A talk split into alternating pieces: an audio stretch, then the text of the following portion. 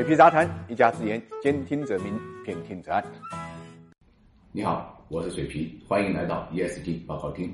我们今天的话题是京东，关于京东的自杀式物流。一个企业有没有社会责任啊？这个不光是看他怎么说的，最关键是看他怎么做的啊。那么最近一段时间啊，上海的疫情呢，全国人民都非常非常关注，尤其是保障的这个物资的供应啊，更是重中之重啊。在这过程中间，京东呢就闹了一个大乌龙。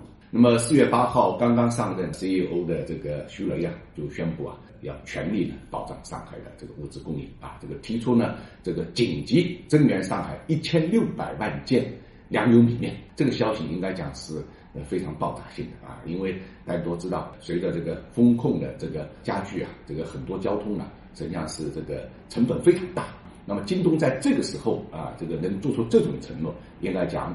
对于上海人民是一个巨大的信心，所以不少人呢就在京东上面啊 下单啊，但是没想到很多事情啊不是京东想做就能做的，尤其是物流的最后一公里啊，这个实际上是受到了很大的阻力。就京东的物资啊，实际上是运不进去。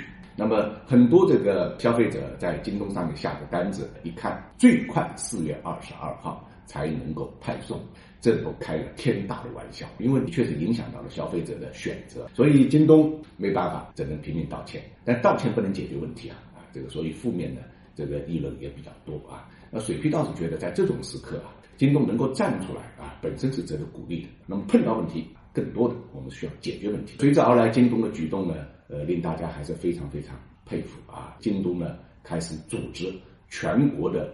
物流快递小哥全力增援上海，调动了三千二百多辆，这个很不容易的。另外呢，他们组织了所谓的这个自发性物流啊，这个十四批。为什么十四批呢？因为十四正好是两周，也就是说，第一批这个送货进入上海的人进去之后，如果需要隔离，那么第二批再紧着跟上啊。那么十四个批次正好完成一个隔离周期轮回，这就是保证了京东物资的连续性。应该讲非常悲壮啊，但是呢，的确非常令人感慨。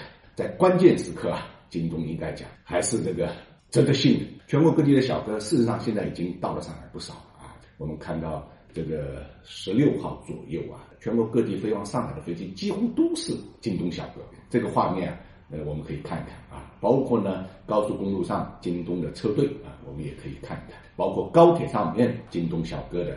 呃，这种精神状态，我们也可以看一看啊。那么事实上呢，这些快递小哥到了上海之后呢，因为他们都打过三针防疫针啊，那么呃符合这个防疫的要求啊，之后就已经归呢上海呢这个统一指挥啊，他们就开始啊快递上门了。所以呃，京东的保障能力呢，快递能力、配送能力都在恢复中间。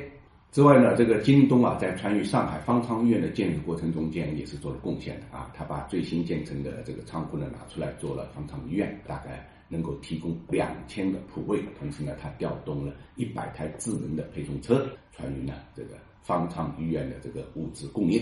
京东的这种应急反应啊，是一种企业本能啊。那么说到底，就是一种担当啊，一种社会责任啊。这个这正是 ESG 的内涵。